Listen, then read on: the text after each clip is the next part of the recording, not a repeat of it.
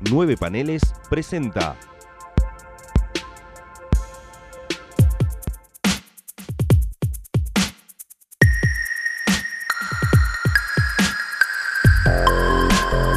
Eventorama.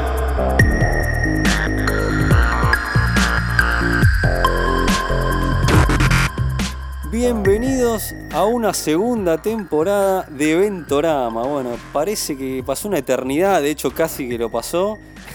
Pero vamos a hacer como hicieron con los Juegos Olímpicos, que viste que se jugó el 2020. Bueno, esta suponemos que estamos en el 2020, porque lo, lo dijimos en los especiales, no vamos a ser reiterativo, eh, pasaron cosas claramente. Pero bueno, hoy parece que se, dieron, se acoplaron los planetas y nos podemos sentar a dar inicio a esta segunda temporada de Ventorama, lo cual me emociona mucho. Me pone muy contento, no, realmente me pone muy contento. Eh, mi nombre es Leonardo Rubio, voy a pasar a presentar a mi colega, el gran Ezequiel Sacón. ¿Cómo estás, ese? ¿Qué haces, Leo? ¿Cómo estás? Tanto tiempo. Tanto tiempo. Y ahora por fin nos encontramos acá para poder darle salida a esta segunda temporada que la gente lo pedía. Me paraban por la calle la Sí, gente pedía. paraban, ¿no? ¿Cuándo vuelve Ventorama? Y la verdad que no sé, no depende de nosotros, depende de la economía, qué sé yo. Depende de la pandemia. Depende de la pandemia, la economía, los petrodólares. Y bueno, de golpe acá estamos para la segunda temporada, si la gente ya puede dejar de desesperarse, por favor. Vamos a agradecerle, por supuesto, a, a Gonza que lo tenemos acá, este que es el que nos habilita y nos permite hacer esta magia. El que nos sponsorea. Está claro, así que vamos a agradecer este, por el aguante, porque también para coordinar es- fue un quilombo también, por, por todo lo que estamos. En los especiales hemos comentado lo que ha pasado. Sí, la verdad que sí quiero agradecer a la gente que fuera del chiste no- nos decían cuándo vuelve, cuándo vuelve, así que agradezco el aguante. Le quiero mandar un saludo a Nacho, que eh, fue papá eh, también, este que es uno que me, tiró un aguante tremendo, se consumió eh, Ventorama en un, en un día, más o menos. Así que le quiero mandar un saludo especial porque este, prendido fuego en Ventorama, me pedía cuándo vuelven. Así que este, le quiero mandar un saludo. Bueno, y obviamente a todos los que nos escuchan. Obviamente. A todos los que nos hacen el aguante. Saludo especial al amigo Martín Fasanelli, También. que también nos vivió preguntando cuándo volvía la temporada. Bueno, acá estamos, por fin. Totalmente, totalmente. Así que, bueno, la idea era distinta a lo que queríamos hacer, queríamos sumar este invitados, queríamos hacer un montón de cosas, pero bueno, por lo que los hechos que no vamos a ser tan reiterativos estamos viviendo, eh, este ocurre esto. Bueno, vamos a arrancar, nos metemos, hacemos un viaje en el tiempo, eh, este, nos metemos en la máquina del tiempo y nos vamos este, a hacer, bueno, en esta segunda temporada, como lo anunciamos por todos lados, lo dijimos, vamos a abarcar la década del 80. La década que vio nacerlo de este, los crossover, que, los cuales nos prendieron fuego en los 90 y que fue la base de hacer Ventorama, seamos sinceros, hicimos, arrancamos haciendo Ventorama porque queríamos hacer la saga de los 90 y bueno, como nos gustó lo que hicimos y parece que a la gente le gustó, este, decidimos este, continuar y seguimos con el viaje, entonces nos metemos en esta segunda temporada con la década de los 80. Y, este, y bueno, vamos a hacerlo cronológico, como tiene que ser, porque algunos te dicen, no, a- crisis hacer al final, no, vamos a hacerla cro- cronológicamente, que dentro de las sagas que elegimos, hay un montón de, de sagas que quedaron afuera, quizás se hará en algún momento en una temporada de esa Perdidos en el Tiempo, que yo no, eh, tengo muchas ganas de hacerla, donde vamos a chorear y metemos un poco de cada cosa. Este, pero bueno, por ahora este, vamos a hacer con los 80 y vamos a arrancar con eh, Secret Wars con Secret Wars y con este, este con Constant of Champion, que es el prólogo, ¿no? Que en realidad es medio más de lo mismo. En realidad es lo mismo. Es, Es lo mismo. Pero la, la verdad que es lo mismo. Marvel deja de robar un poco. Es lo mismo. Estamos en la década en donde arrancaron todas estas grandes eventos, estas grandes confrontaciones. Y Marvel hizo dos veces lo mismo. Es increíble, pero Es lo mismo. nos remató con la misma. Tres veces, te digo, ¿no? Porque si agarramos Secret War 2, que eso ya agarren loco bajo su propio riesgo, es lo mismo. Es lo mismo. Pero Yo- bueno, eh, inclusive yo te digo más, eh, of Champions no solo es el primer evento de Marvel, sino que creo que es la primera miniserie de Marvel. Sí, señor, porque eh, este, venía DC tirando World of Krypton, eh, de un Tales eh, of Batman, la historia con Batman, perdón, ya saben que mi inglés es maravilloso. Entonces Marvel dijo, che, este- esto de las miniseries, vamos para adelante, y bueno, y, aparte se quieren agarrar al tema de las Olimpiadas, lo cual es un dato bastante interesante. Con el tema de las Olimpiadas, eh, ocurrió un tremendo fatigo este hecho en estas eh, Olimpiadas, eh, que no me acuerdo exactamente el año, que hizo que Estados Unidos se retirara. Entonces cambió todo el concepto de la historia, ¿no? De lo que iba a ser este, originalmente la Secret War, que iban a ser como unas Olimpiadas de superhéroes. Que, eh, Secret War no, es que es parecido. Content of Champion, es básicamente lo mismo. Entonces terminó cambiando y por eso lo, lo loco que tiene Content of Champion es que mete personajes de todo el mundo, ¿no? Que después se hizo varias veces eso. Sí.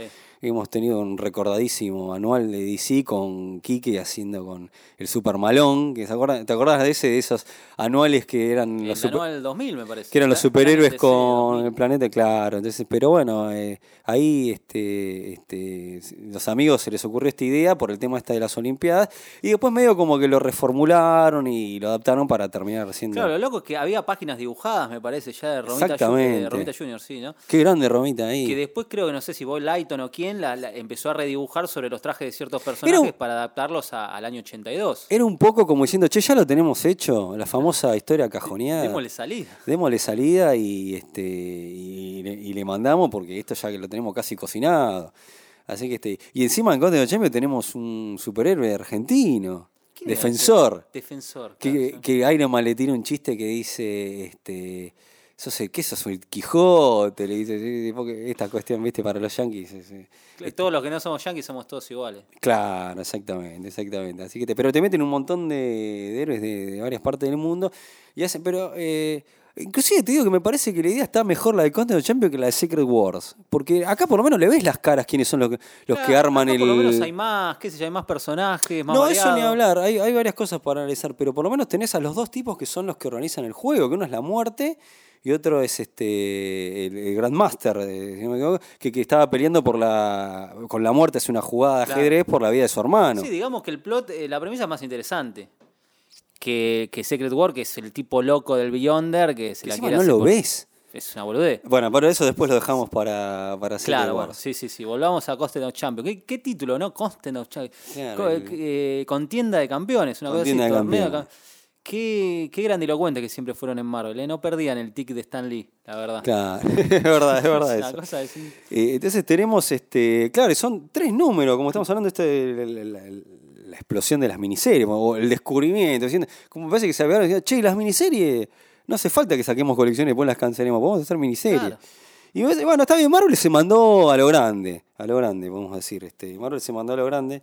Este, y bueno, sí, vamos a. Tenemos los autores, eh, que está escrito por, nos ponemos de pie, Mark Greenwald, por el gran Mark Greenwald, y después con el arte de John Romita y Bob Lighton, que ahí está diciendo el dato Claro. de lo que vos estás tirando, que se ve que lo, lo termina. Claro, lo, lo- lo loco que tiene esto, a diferencia de Secret War, es que acá convocan a todos los héroes. Sí.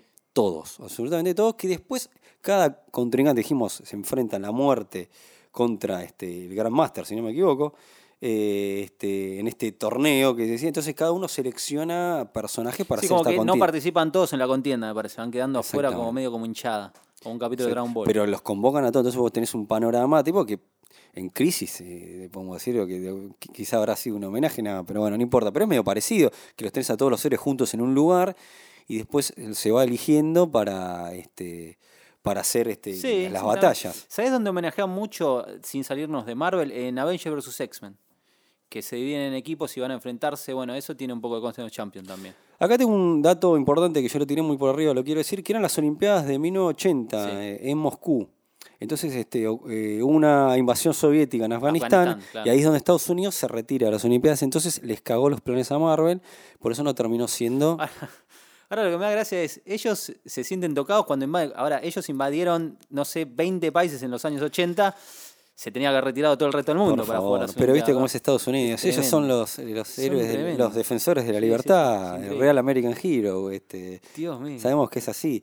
Este, así que eh, eso es lo que, lo que ocurrió, que les cambiaron los planes y bueno, terminó saliendo eh, este, este particular proyecto que, que parece que le fue muy bien. Sí, sí, sí. le fue. Y encima es curioso que fueran tres números, ¿no? No cuatro, no seis. No tres. sé, a mí me rarísimo. y debe ser por lo que tenían, por ahí tenían pensado hacer este una, una saga en particular y- o de alguna manera y lo, lo- lo acomodaron y quedó en tres. Me Claro. parece a mí, es la sensación que me da. Que sí, es el Gran Master el contrincante y por otro lado tenemos, qué loco, ¿no? El Gran Master enfrentándose a la muerte, La igual muerte. hasta el propósito es como noble porque quiere recuperar al hermano Sí, que había sí, muerto. Entonces hace esta contienda y cada uno va eligiendo. Lo cual no tiene sentido, esas críticas que he leído, y son eh, los personajes que eligen cada uno. Porque teniendo personajes mucho más fuertes terminan eligiendo como el defensor, que, que no tiene sentido. Ese juego arbitrario de elegir personajes por conveniencia lo vamos a vivir en, en prácticamente todas las sagas. de Crisis adelante, también. En, en todas. En Crisis también. Sí, o sí, sea, ¿no? entonces- Y bueno, te, te tiro el, quién consistía el, el- el equipo del Grand Master. Tenías al Capitán América, Talisman, Darkstar, Captain Britain, Wolverine, Defensor, Sasquatch, Daredevil, Peregrine, She-Hulk, The Thing y, uh, este es difícil pronunciando, Blitzkrieg. La mayoría de estos personajes son inventados para esta saga y, y tienen que ver esto con el hecho de que eran personajes de distintas partes del mundo. Tenías uno de Rusia, tenías uno de, de Irán, tenías el Eran argentino. Una especie de guardianes, eh, guardianes globales eran los de DC. Totalmente. Que eran de todas las partes del mundo. Y por el lado del, del equipo de la muerte, que, los que eligió, eligió Iron Man, eh, Vanguard, Iron Fist, Sam's Rock, Storm, Arabian Knight, bueno, el título, Sabra, la chica invisible, Girl, Ángel, Black Panther, Sunfire y Collective Man. Bueno, lo mismo, ¿no? El hombre colectivo es mortal, ¿no? Exactamente, sí, sí, sí, sí. sí. Bueno, Contenos Champion, la verdad que, que, que- que- ¿qué podemos decir? No, una historia muy El plot olvidable, es básico, cuadradísimo de punta a punta. ¿Qué? Es nada más que se pelean. básicamente. Es lo único que hay.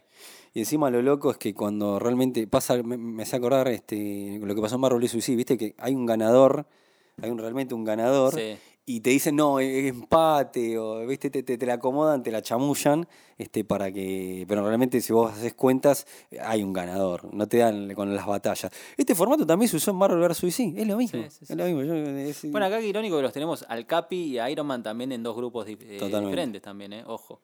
Totalmente. Con eso. Y ahora yo estoy pensando, me quedó la idea de si el guion no era solamente de Mark Gruenwald, sino si había un par de guionistas más de cabecera de Marvel que colaboraron un poco. Porque era como medio un menjunje de todo. Sí, No totalmente. sé si por ahí está Ral Macho o alguno que otro más. Sé que el, el guion oficial, digamos que es Gruenwald, pero me parece que colaboraron un par más. Pues fue un, pro- un producto, fue eso en realidad, fue un producto por encargo. Totalmente. Más que nada, no fue un producto Bueno. onda Claremont y Miller haciendo la miniserie de Wolverine, que es del mismo año. Secret Wars 82. básicamente pasa lo mismo. También, también. Fue un producto por encargo para, para empaquetar algo que ya tenían armado y no perderlo en el baúl de los recuerdos. Totalmente. Lo loco que Conde Champion, vos decís, este, tuvo sus réplicas, tuvo una segunda parte, este, hecho en el año 99, escrito por Chris Claremont, este, que bueno, hacen un plot parecido, y también este, tenés eh, llevados a la pantalla lo cual parece medio este, una locura, ¿no? Pero hay una serie animada de los Cuatro Fantásticos, eh, esta que se llama Fantastic Four, World Greatest Heroes, eh, tenés un, un, un Constantine Champion con el Grandmaster, pero que usa todos los personajes del universo de Fantastic Four. Claro. Y después te tiro una que esa, esa no la vi, esta sí, la de que me gustó mucho, a pesar de que, que es en la serie Ultimate de Spider-Man. En la serie Ultimate de Spider-Man hay un Constantine Champion, parecido a lo que pasa en el dibujito de Secret Wars, de, viste que Spider-Man Sí. lo pone como líder. Acá pasa algo parecido, es el Grandmaster también en el enfrentamiento. Y tenés, bueno, la mayoría de los. Pasa que el, el último, la serie este Ultimate de Spider tenía mucha conexión y iban apareciendo muchos personajes del universo Marvel. Claro. Entonces, en este Champion eh, este, aparecen un montón de, además de lo de la fauna de, de Spider-Man, un montón de personajes de Avenger y todo eso que, que O sea, ninguno de los personajes del resto del mundo que sí vimos en la historieta. Claro. Eso no aparece en ningún lado. Totalmente, totalmente. Este, es, es muy divertida, es una saga, no me acuerdo si cuatro partes, del Contender Champion eh, de Ultimate Spider-Man. Eh, para tirarte así dato de color, sumarte, sumarte este, datos. Y hay obviamente un videojuego, ¿no? Este, hay un videojuego basado en Contender Champion. Bueno, vos- hablando, vos, lo primero yo que no buscás es- lo que existió. Te iba a tirar justamente que era muy parecido a un Marvel vs. Capcom o un X-Men vs. Street Fighter. Vos buscás contra en, tres, en- Google Contender Champion y lo primero que te sale es el videojuego. ¿Y está el defensor para elegir? Eso es lo que no. Lamentablemente nuestro querido héroe el defensor, después el mismísimo Mark se encargó de asesinarlo en una Oh. saga de Capitán América. Qué mala leche. Pero bueno, como lo mató el mismo creador Está bien, y, es, y es Sam Greenwald, no le podemos decir nada. Pero bueno, podemos decir que este fue el germen de lo que después vendría, ¿no? También no solo fue el germen de Secret Wars, sino el germen de una forma de entender a Jim Shooter, de hacer historias que era muy cuadrada para mí, como que ya iban dejando de lado un poco el argumento profundo para... No, los pibes lo que quieren es que estén todos los superhéroes juntos, eh, le vamos a empezar a dar esto, ya no importa que la premisa sea interesante, que haya mucho desarrollo o argumento, manda a los personajes, porque es como que toda la, la narrativa que juntaron durante los 70 y un poco los 60 ya estaba, ya estaba comprada. Como que el negocio ya estaba pagado, así que a partir de ahora, con juntar los personajes y meterlos a darse piña, ya el cómic va a ser un éxito, que es verdad, porque era un éxito. Es como que el famoso qué es lo que quieren los pibes, Sí. por no decir las guachas, ¿viste? Porque no, no, no queda bien. Es lo que quiere la, la- la gente, vamos a decir. Este, pero es eso, como le, le dieron lo que, como que los 80 es una gran época de renovación, este, de, de- de cambios de, de- de manera de hacer historieta, de, maduración, si querés, y, lleva a distintos procesos que, bueno, que también es el naci- nacimiento de los, cross, de los crossover, de como, como los vivimos hoy. O sea, la cuna de todo esto es en esta época, tanto Marvel y DC, este, Y si querés podemos decir que bueno, fue Marvel la que tomó la iniciativa, este, pero después DC haría un proyecto mucho más grande y más querido por nosotros, más noble si querés, que esto que es más para vender muñecos, parece, ¿no? Y hablando de vender muñecos, ¿qué pasa con Secret War? ¿Cómo es la pre- cómo, cómo se surge ese proyecto? Ahora sí, ahora sí nos vamos a- al meollo del asunto que son las Secret Wars. Es curioso como las Secret Wars también parten en cierta manera para hacer una competencia a DC. ¿No? Porque DC en la época, estamos hablando del año 84, tenía una línea de juguetes que todos amamos y conocemos, Por que eran favor. los Superpowers, que acá los conocimos sí, como sí, sí. super amigos. Encima, encima que ahora se está viviendo una época de retro, hace varios años de retrocoleccionismo, Sí. cotizan en bolsa. yo los amo, es mi línea de juguetes favorita de la vida. Es más, yo traje uno de cada uno para sacar la foto. Para tenemos la foto para promoción de así que después lo vamos a hacer. Uno de cada, uno de cada te traje. De la línea de Superpower y uno de Capitán América. Muy bien, muy bien, va a haber foto entonces, muy bien. Bueno, esa línea de Superpowers era una locura, estaba basado en los diseños del amigo José Luis García López. Eh, lo producía Kenner, que era Ah, la, la- la la- empresa que de Star Wars, Sí, señor. que era una empresa pequeña antes de lanzarse con Star Wars. Bueno, y Mattel, la empresa, digamos, del universo de He-Man, ¿no? Otra gran línea, gran línea de juguetes. monstruosa, boludo. Monstruosa línea de juguetes, era un éxito descomunal y, y- y- inabarcable, hoy ¿no? sigue. Y lo sigue y siendo. lo va a seguir siendo hasta que nosotros seamos cenizas, calculo. Es que- que- creo que quiero creer que sí. Bueno, le propone hacer una jugada parecida a Marvel, ¿no? A decir, bueno, ya que Kenner tiene una línea de juguete con DC, nosotros queremos tener una línea de juguete de personajes de Marvel. ¿qué, pero ¿qué le dicen? Pero haceme.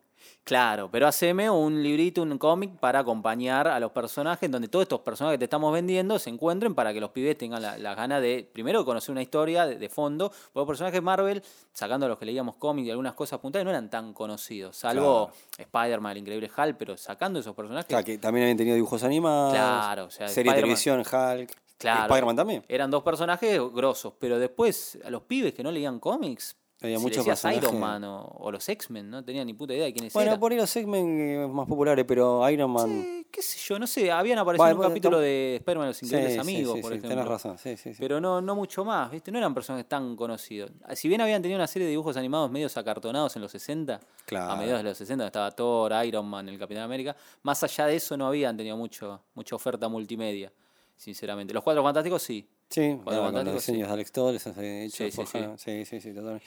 Bueno, y entonces se lo proponen al, al amigo Jim Shooter, que era el coordinador en jefe de, de Marvel. El gran editor en jefe. Exactamente. Bueno, gran en sentido también porque era muy alto también. Era gigante, Era, era gigante eh, tipo. eh, Con razón eh, intimidaba tanto. Uf, olvídate, te venía a despedir algo sin shooter, se cagaban en las patas. Con razón, la mano de guerra que tenía era tremenda. Sí, sí, sí. Bueno, se lo proponen a él y le- dicen de hacer una línea de juguetes de Marvel, acompañado de estos cómics que tenían que ser unos 12. Y que es muy interesante el por qué decidieron el nombre, ¿no? De, Eso es hermoso. No, no, contalo vos. Eso es hermoso. No, quiero, ahora quédate con ese dato que no quiero olvidar. Este, lo que quiero agregar es que lo que pasaba en los 80 también, que hay que hablar mucho del contexto, que se daba mucho estas líneas de, de- de juguetes, pero acompañados con un cómic. Bueno, los de He-Man, la primera para lanzar He-Man al principio te venía con los mini cómics. Tal cual. Después eh, eh, fue la serie animada. Pero hablemos, por ejemplo, de G.I. Joe, eh, que fue el, eh, lo que, el arreglo que, que hizo la, la empresa juguetera que quería mandar este, los, los juguetes de G.I. Joe, que al principio, este, bueno, es el arreglo con Marvel. Vos haceme el background, inventame todo y, este, y lanzamos que eh, habían salido una campaña de, de publicidad de animación vendiendo los cómics. Es una, algo muy Mirá. loco, que al principio se vendía claro. Porque no se podían hacer como de juguetes, había un tema de legales. Entonces salían, te hacían, vos veías las publicidades animadas que eran de, de los juguetes, eso después deriva obviamente de la serie animada. Pero hay todo un background muy fuerte del tema de, de la relación de la historieta con, este, con los juguetes. Claro, lo mismo con Transformers, también con. Marvel, lo mismo, exacto. Entonces todo esto va de la mano, que Marvel está involucrada en G.I. Eh, este, con Archie Bodin, después el gran Larry Hama, que hizo la, la serie, todo esto, que se pensara de esa manera, eso también yo creo que Mattel también le despierta y les pide, che, hagan un cómic porque esta es la, el cómic juguete van de la mano, es lo que Era el circuito lógico. y de serie época, animada. ¿no? El circuito lógico y serie animada, sí, sí, sí, sí. Entonces ahí va lo que vos tiraste, eh, que se hizo un estudio de mercadeo que decían que para los, lo- los chicos, este, eh, juven- eh, juventudes, eh, las palabras secret y wars eran lo que más pegaban, ¿no? Este, este, bueno, con Gima también se hizo un estudio de mercadeo, ¿viste? Que quiere, por eso la, la frase... eh, yo tengo el poder, porque ese que lo- era algo que repetían los chicos, ¿viste? Entonces acá se, ve que estaba muy de moda esto, hacer estudios, de- o estaba empezando fuerte esto, yo creo que se hizo siempre, pero acá se incorporaban nuevos factores y eh, entonces dijeron, che, bueno, la palabra secret Y Wars, calculo que por Star Wars. También, Secret, no sé, por lo secreto, qué sé yo. eh, no sé, es rarísimo, pero entonces, bueno, fusionemos estas dos palabras y va a ser la saga que tiene que ser y tiene que tener a todos los superhéroes del universo Marvel o la, o la gran mayoría de la línea de juguete que vamos a sacar. Claro. Aparte, fiel al estilo de la compañía que Stan Lee siempre propuso de meter la palabra Marvel en todos los productos, el cómic se llamaba Marvel Super Hero Secret Wars. Claro. Era un quilombo, o sea, todo para que figurara bien grande. Bueno, viste cómo, Marvel. cómo iba a ser Crisis. DC Crisis también, Universe, sí. Crisis en Tierras Infinitas, después terminó cambiando. Pero, y bueno, y lo loco que acá viene Shooter, el eh, no sé, había una frase que se era la regla todo, que hace Shooter se la agarra todo. Claro. Era como que él acaparaba todo. Este, y ahí como que se mandó y dijo, yo soy el mejor guionista de la historia. Y era la mano de guerra. Era, Claro. lo hago yo porque soy el único que lo puedo hacer bien. O sea, tenía la cabeza quemada y se pensaba que era, no sé. Pero así con un montón de cosas se dieron en, en lo que pasó con Marvel, y tal es así que terminó con la. que un montón de sucesos, no solamente lo despedía Shooter, pero. Sí. Este, pero él agarró, yo me lo escribo, yo soy Gardel. Pero lo irónico es que tenía en ese momento, un par de años después no los iba a tener, pero en ese momento, en el 83-84, tenía a grandes guionistas, grandes autores para poder llevar a cabo esta miniserie. Tenías grandes etapas en las series regulares de los personajes que iban a involucrar en, en la serie, ¿no? Tenías a Claremont en X-Men, a John Byrne, eh, nosotros le decimos Byrne, obviamente, a John Byrne en Los Cuatro No, Fantásticos. perdón, es John Byrne. Y lo tenías a Roger Esther en Vengadores y Spider-Man. O sea, tenías para elegir al guionista ideal para escribir la... Bueno, Frank Miller ya no estaba, se estaba yendo. Tenías al guionista ideal para, para escribir la miniserie. No, no, ninguno podía porque cada uno estaba muy metido en lo suyo. Claremont iba a ser muy posesivo con los X-Men, Roger Esther con los Vengadores Claro, y Viernes con los cuatro. Entonces yo, como soy el manda más, el editor en jefe, los quiero a todos por igual. Soy el indicado, claro, el indicado porque sos el editor en jefe, porque no, te, no tenía las papeletas como escritor como para llevar a cabo semejante proyecto y bueno, O sea, fue lo que a ver, pasó. ¿no? que Shooter es un buen guionista, no Sí, hay duda, pero el problema es el querer abarcar todo y creerte que vos podés agarrar todos los personajes y, y hacer cosas bien. Ese es el problema que tuvo este Shooter para mí, ¿no? Shooter fue un buen, un buen guionista en Legión de Superhéroes y en Vengadores, Claro. Que fueron las dos Este, grandes sí, series sí, que la tuvo. claro, totalmente. Pero ahí me parece que está el, el tema con, con Shooter, que yo lo hago. Y bueno, obviamente este, necesitaba un dibujante. O sea que John Romita no quiso, Junior no quiso en este caso. O, o no lo quisieron, qué sé yo. Pasa que Romita pasó de Spider, había dibujado Ghost of Champion primero ya, pasó de Spider-Man y lo mandaron al toque a X-Men en ese momento. Claro. Y como que no, el chabón no podía. Y Mike Zeck creo que venía de dibujar Capitán América. Y Mike Segla, no, la, la cosa es que Mike Segla venía de romper en Capitán América. Qué loco lo, lo que pasa con Mike Segla, ¿no? Es como que es llamativo, parece como que a Mike Segla lo quemaron. Realmente lo lo quemaron, porque era un tipo que prometía, o sea, realmente es un gran, es un maestro. gran dibujante, sí. Gran dibujante, pero es como que yo siento, o sea, perdóname la ignorancia, pero o no sé, me parece, como que daba más de Mike Segla y no vimos tanto de. Hay que ver qué le No. pasó a él, si quedó quemado, si... Alguno quizá que sepa más eh, nos puede Tal iluminar. vez no le, no le interesa tanto meterse en los vericuetos del cómic de, de superhéroes como un John Byrne, por ejemplo, un George Pérez. El tipo para mí se quedó quemado y a- totalmente agotado. Aparte para mí fue todo muy, apu- muy a las apuradas. Olvídate. Sí, muy a las apuradas. Este, aparte son eh, 12 números, totalmente innecesarios, ¿no? este, bueno, y lo llaman a- lo llama y encima, el problema fue con Zeck. Uno dice, che, ¿qué pasó? ¿Por qué? Después viene, a- a- viene Bob Lighton este, a, ayudar y a hacer algunos números. ¿Qué pasó? Claro, uno dice, pasan cosas que se dan claramente, que, que se reescribe. O sea, Shooter empezó a reescribir cosas, y entonces eh, Zeck no daba abasto para, para redibujar. Entonces ahí que es algo que pasa, porque los editores o te quieren cambiar cosas o tienen... Entonces, entonces no terminó completando y ahí vino la ayuda a Bob Lighton, que es el gran, parece el gran este el ayudante o el salvador, ¿viste? Sí, sí, sí, tal cual. Creo que dibujó uno o dos números a la mitad de la saga. Pasa a mí que confluyeron varios factores. Por un lado, un Mike Zeck que no estaba, no estaba acostumbrado ni preparado para dibujar una saga con muchísimos personajes. Totalmente. Él venía de dibujar Capitán América. Y de golpe encontrarse con un montón de personajes, montones de referencias, para mí estaba desganado, no era lo que él quería. No, no se sentía cómodo con Para eso. mí pasa algo con eso. Después, eh, el proyecto que surgió a las apuradas y las fechas de entrega lo habrán matado. De- e inclusive es un dibujante lento. Es un dibujante no es tan, no es tan rápido. Inclusive te das cuenta porque después de Secret War el tipo dibuja la última cacería de Craven. Claro. Y dibuja muy bien. No, por eso, tío, es un Te das maestro. cuenta que me parece que fue un proyecto que no era para él, salía mucho de su registro y bueno, Maisek no era George Pérez en el sentido de dibujar semejante cantidad de personajes en una viñeta, hacer unas escenas de batalla de ese estilo. Para mí se le fue de las manos por ese lado también con Maisek. Por supuesto, por supuesto. Este, aparte, bueno, esto salió de mayo del 84 a abril del 85, Sí. salió Secret Wars. Eh, ahora vamos a contar un poquito de la historia para repasar.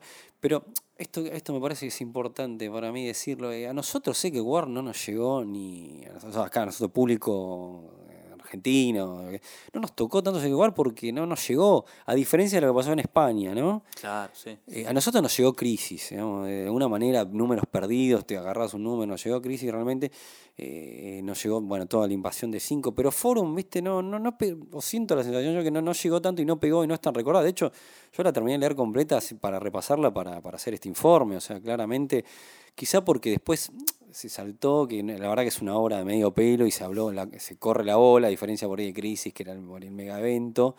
Eh, esto sí es un mega evento, pero, pero es muy loco que lo que pasa en España, ¿no? Que hay- inclusive hay este, fanáticos de la Forum aman, la aman. que te dicen que es mejor que Crisis. Sí, sí, una locura. España. Que Crisis no se entiende, ¿no? Que te España lo que pasa es que es un país que creció con Marvel, con Marvel Vértice primero, Bruguera, Forum, y para ellos son ciertas horas que le marcaron la infancia y los tipos están marcados a fuego por esas horas, pero les gana el factor nostalgia, me parece, en algunos casos. Son tipos grandes, tipos de cuarenta y pico de años, que te dicen, no, Secret War fue en su momento, me rompió la cabeza porque estaban todos los personajes juntos, pero es el único mérito que tiene. Claro. O sea, el único mérito realmente que Es que yo creo que debe haber sido importante en ese momento, como hay que ponerse un poco en el contexto que yo lo entiendo, o sea, Sí. pero claramente a nosotros no.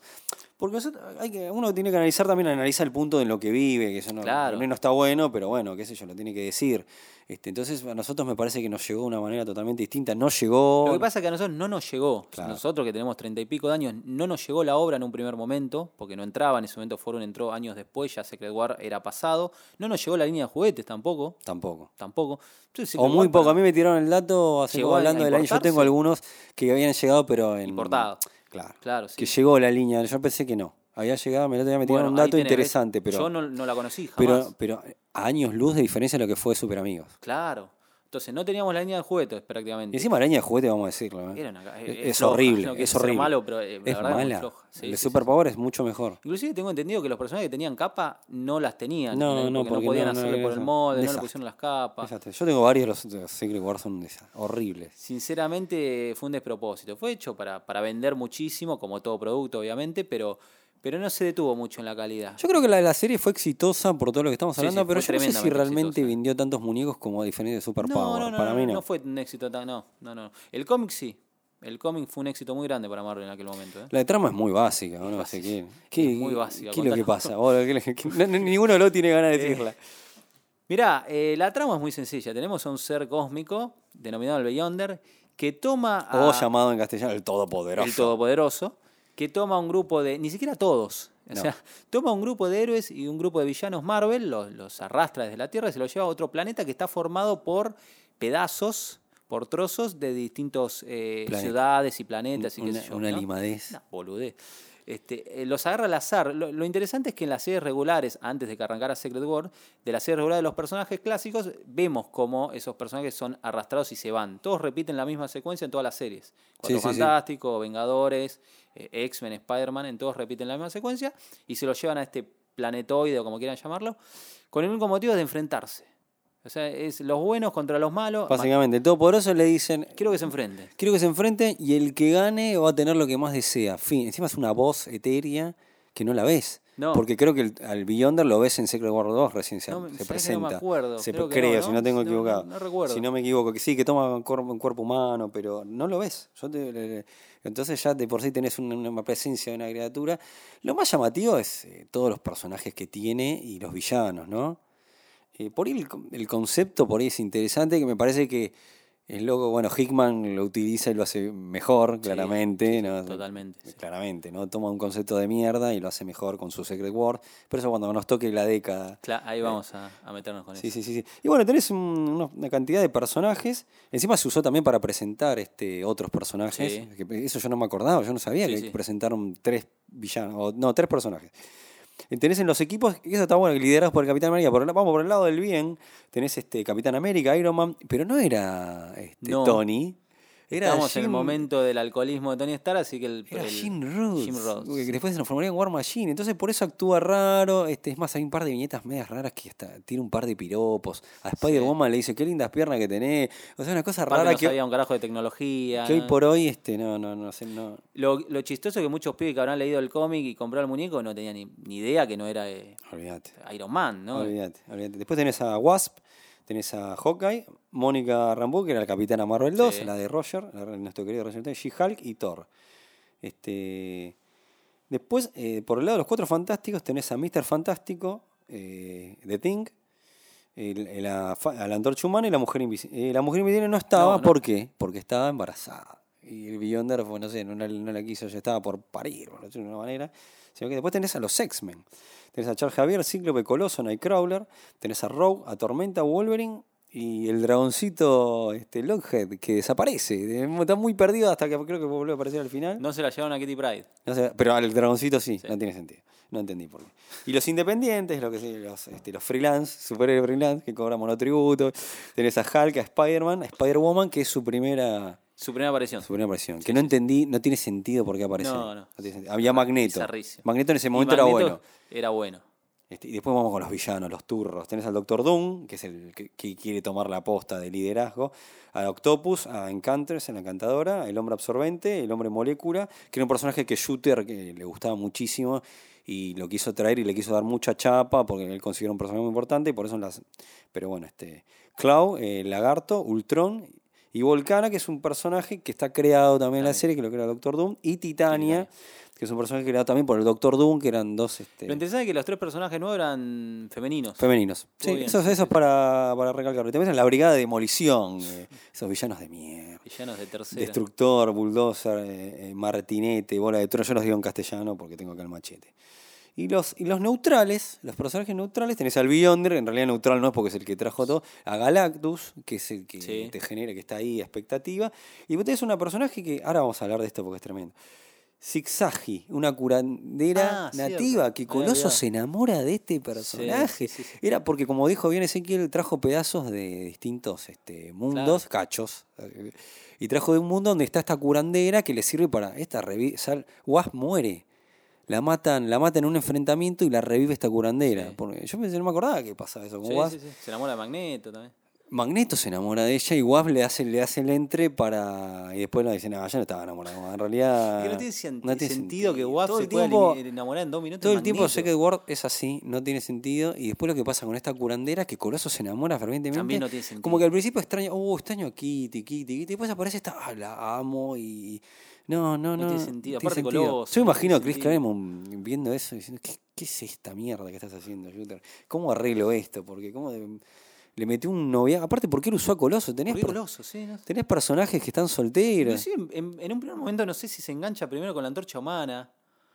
O al revés, no me acuerdo. Creo que primero le tiraron la, la antorcha Hay un histeriqueo con una historia que, como que le quiso, Shooter le quiso mandar un romance. Sí, no Sí, hay un histeriqueo que creo que es la antorcha humana y después termina con Coloso. Como que hubiera encajado mejor que fuera con la antorcha humana, que es más fiel a, a la, a la forma de ser del personaje, pero Coloso, no, Es no- una, no tiene sentido. una no tiene falta sentido de respeto, sí. vamos a decirlo de una manera, falta de respeto. Y bueno, ahí tienen unos 12 números que van y vienen. Este, un villano toma la posta, hay un enfrentamiento con Doom. Doom, obviamente, siempre, este, el chapa dice, che, yo quiero el poder de, del Beyonder. Quiere el poder de Beyonder, este, le, y hace todo un vericueto para robarle el poder. En un momento Doom tiene todo el poder. Este, la, la- la típica. Y después al final este, este, este, este enfrentamiento de bien y el mal, que, que, que bien, que la nada. o sea, no- la nada, pero no sé, se resuelve, ganan, no sé, sobreviven. no, bueno, ganan los. eh, Ganan, Mr. ¿no? Fantástico te tira algo inter- tira un par de planteamientos interesantes que son contradictorios. Mr. Fantástico te tira una como diciendo, no. Porque entre, hablamos de personaje neutral, mientras tanto Galactus hace, hace la suya y quiere comerse el planeta. Porque Galactus tiene hambre y quiere hacer la suya. Entonces un momento dice Richard, dice, no, tenemos que dejar que gane Galactus. Tenemos que dejar que gane Galactus porque al ganar Galactus, que es el encima es como neutral, este, no dejamos que ganen los malos y, y Galactus va a, con- va a obtener su deseo, que imagino que va a ser, eh, ser volver curado, porque Galactus tiene como una maldición eterna, que todo el tiempo tiene que estar matando planetas para alimentarse. Y entonces dice, pero bueno, al final no, porque obviamente termina interviniendo el Doctor Doom, viste esta, esta suerte de idas y venidas, pero. Y encima, tenés una contradicción que, que era un poco lo que hacía Marvel con el tema de Red Richards, con el tema de la morada de Richard diciendo este, que había tenido un enfren- viste, el juicio de Red Richard con todo, o su decisión con Galactus, que es una contradicción en como que, bueno, Secret War, si algo se caracteriza en tener muchísimas contradicciones sí, entre sí. los personajes. Entonces como que hay, vos leías el, plantea- cómics que habían pasado enfrentamientos con Galactus de Red Richard de posturas morales que en Secret War son totalmente tiradas por abajo porque Richard dice, no, yo quiero volver a ver a mi familia, entonces me importa si mueren todos, una cosa así.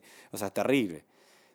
Y algo importante, nos estamos viendo de Secret War, es lo que pasa con Spider-Man, que es un... este, Claro, eh, Spider-Man es el mayor afectado en el sentido, si bien hay ciertas cositas, Coloso y Kitty Pryde terminan la relación, The Thing se queda en el planeta... eso es uno de los grandes cambios. Se queda en el planeta, este, este planeta de guerra, Sí, no Battle sé si War. eso se lo habrá hablado. Shooter con, con Byrne o se lo mandó de una como todo. Tal Mm, hay vez que eso ver. lo habrán hablado. fue yo, consensuado porque era un cambio fuerte. ese. Porque Byron toma la posta de ser este guionista de... Era el autor integral de los Cuatro se Fantásticos. queda entonces de Ting, cada poco de Ting, ¿qué es lo que le pasa? Descubre que en el planeta ese puede transformarse y destransformarse.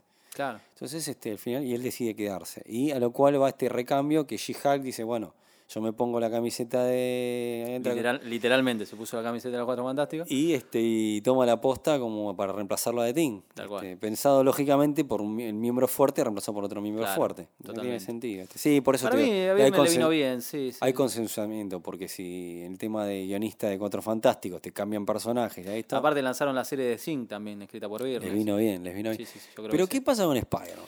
Spider-Man es un personaje que en el medio de la obra, creo que en el número 8 más o menos, eh, obtiene un traje nuevo. Lo que para cualquier otro personaje podría ser una boludez, para un personaje como Spider-Man que le cambien el traje después de más de 20 años de historia, es como, jodeme, ¿cómo le vas a cambiar el traje a Spider-Man? Encima hay un trasfondo, un concurso donde en cual un, este, un pibito gana. Un pibe, un, un lector, un fanático, manda una carta a principios de los 80 eh, tirando un par de ideas para cambiar el traje a Spider-Man. ¿no? no, me parece, tira un par de plots de cómo podrían ser. Eh, y el traje era negro, negro con la araña. Creo que la araña era roja, no era blanca como se Claro. terminó siendo, era todo. Correcto. La verdad que el, pibe tiró un. La idea de cambiar el traje a un personaje tampoco es vanguardista, le cambiamos No, el traje. por supuesto. Pero en ese momento nadie se le pasó por la cabeza que a Spider-Man le cambiaran el traje. El flaco vino con esa idea, con ese tipo de traje. A Jim Shooter le gustó. Tengo entendido por lo que cuenta Tom DeFalco, que era eh, la mano derecha de Jim Shooter en aquella época y, y era el editor de Amazing Spider-Man, y después fue el escritor de Amazing Spider-Man, que le dieron la posibilidad al pibe de, de coescribir. Sí, eso eh, es muy el loco ese Sí, eh. que le dieron la posibilidad Pero de no. coescribir, pero dicen que el chabón no tenía madera de escritor, no le daba, no, no podía, y le dijeron, bueno, listo, todo bien, se te pagó, le pagaron un, un monto simbólico por la idea. Que Shooter dice, la verdad no tenía que haber pagado nada, porque la idea de cambiar el traje a nuestro personaje lo podemos hacer cuando se nos cante. Qué generoso que Shooter. Pero fue generoso. Algunos dicen que le pagó 200 dólares, otros 500, pero bueno. Eh, la idea estuvo del, por parte del fan, le pagaron un monto simbólico y el cómic terminó. eh, Primero Shooter lo presenta en la Second War y luego lo retoma y lo desarrolla el propio Tom DeFalco en la serie regular de Amazing. Encima es muy loco cómo aparece, no tiene- es una- hablando de tonteras que pasan en Secret War, Sp- Spider-Man ve que a los superhéroes hay una máquina que te, porque eso es lo que tenía el Battle War, tenía encima máquinas que te, te curaban, te arreglaban los trajes, te daban armas, te daban vehículos a los Una- G.I. Entonces tenían vehículos gigantes, una topa, vender muñecos, una pa- parruchada. Entonces Spider-Man ve que se, arreglan los trajes varios superhéroes y dice, che, yo tengo el traje todo roto, ¿dónde? Y pasa por estas máquinas. Y Spider-Man por error se mete en otra. Eh, vos decís, tenés que pensar en arreglar tu traje y se te va a arreglar. Entonces se mete en otra y, y- y le aparece una bola negra y que lo cual se le mete y, y es el Y el simbionte. traje supuestamente porque él estaba pensando en el traje de, de Spider-Woman.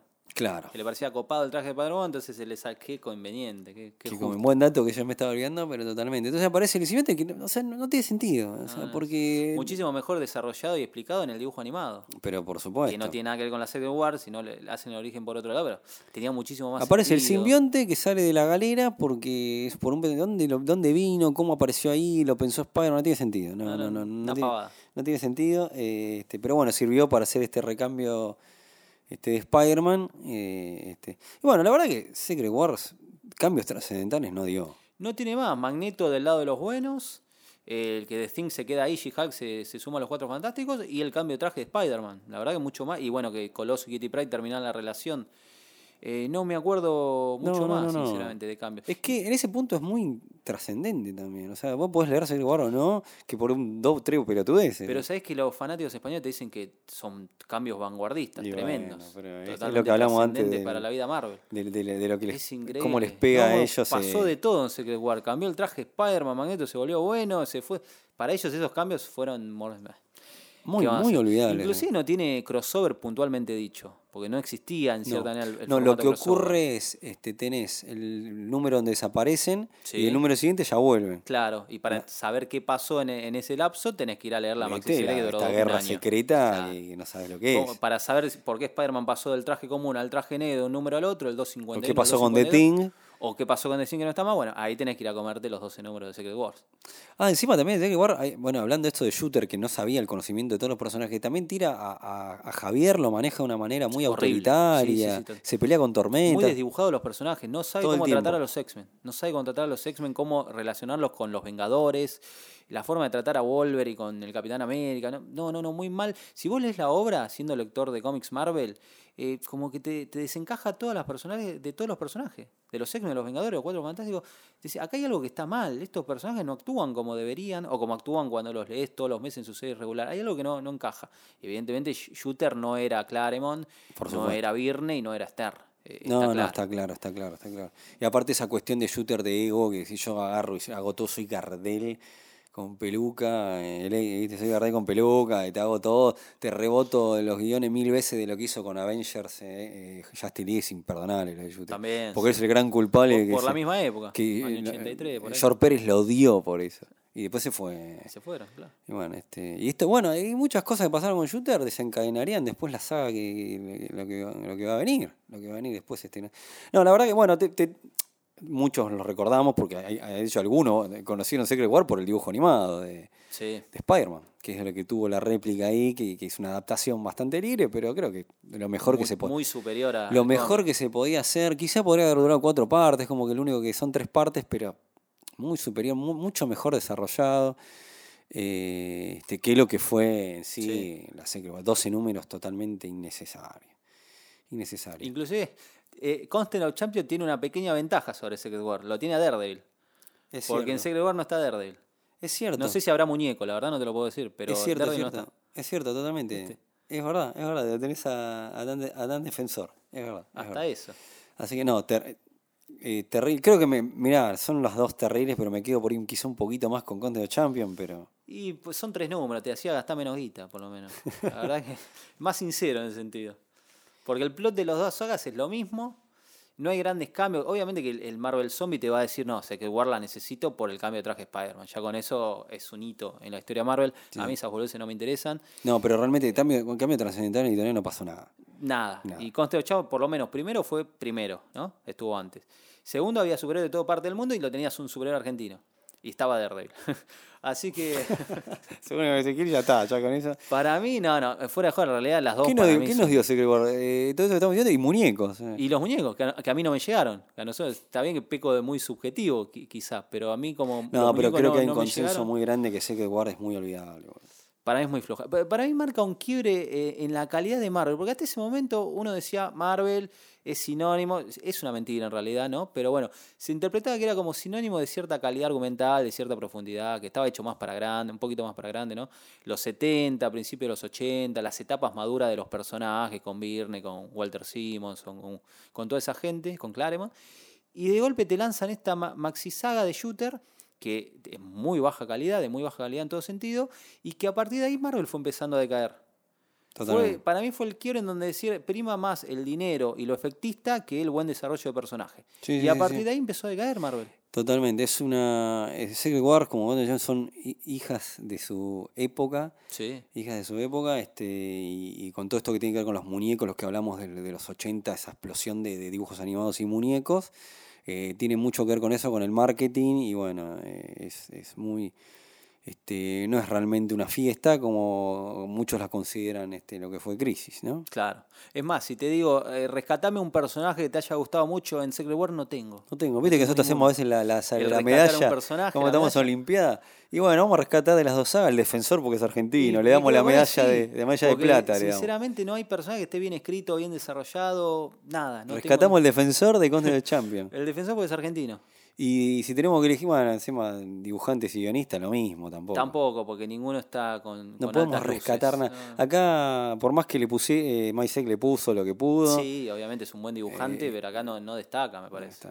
No, no está muy cuidado los fondos también, no tiene mucho detalle en los fondos. Totalmente, totalmente. No, sinceramente no, no puedo destacar nada. Las portadas. Las portadas, sí, sí, que después se transformaron en, y fueron reproducidas y variantes y lo que sea, Eso. ¿no? A través de las décadas. Sí, Sale Ross tiene, tiene su, versión de la, la de Marvel portada, Zombies, de qué, y También. todo. Sí, sí, Creo sí, que lo que más destaca y lo que más te vendía, ¿no? De cara al el público, el pibe va al puesto de diario y las portadas, obviamente que te compra. Ahí sí reconozco que tenés 10 años, 12 años en el 84 y vas a ver ese en el puesto de diario, te compra, pe- obviamente. Las portadas es lo que más destaco de Secret War, sinceramente. Eh, Totalmente. porque la obra en sí no la puedo recomendar a nadie, ¿no? No, totalmente, no, totalmente. Creo que no resta más, más para decir sobre estas dos obras. eh, No, creo, creo que, que no. hemos abarcado lo más que pudimos. Eh, este, bueno, eh, lo que les invitamos a seguir escuchando el próximo, lo que Por se favor. viene, lo que se viene en la próxima, que ahí hay más hinchada acá porque es crisis. Se viene, se viene el fin del multiverso. Se viene el fin del multiverso, así que este, obviamente, bueno, invitamos a que a que sigan en nueve paneles eh, todos los podcasts y todas las notas que hay. Este, pueden leer las mías si quieren, el Legend of the Dark Knight, este, y los podcasts maravillosos esos que, que- que están eh, ahí purulando en el universo nueve paneles y las notas también. Así que te los invitamos y bueno, nosotros nos reencontraremos eh, en breve con, con Mundos Vivirá, Mundos Mundos Morirán y, y ya, na- eh, ya nada será igual, claro. Bueno, estaría bueno que lo hubiéramos hecho al unísono, pero como somos, No dos, como somos dos boludos, hacemos lo que podemos. sí. Como somos dos boludos, hacemos lo que podemos. Así que bueno, ese, Bueno. le agradecemos a Gonza. Hasta, Agradecemos a Gonza. hasta en breve. A vos, Leo, y hasta la próxima. Sí, sí, ahora nos abrimos un whisky para sacar este mal trago. sí. Abrilo, por favor. ya. Total.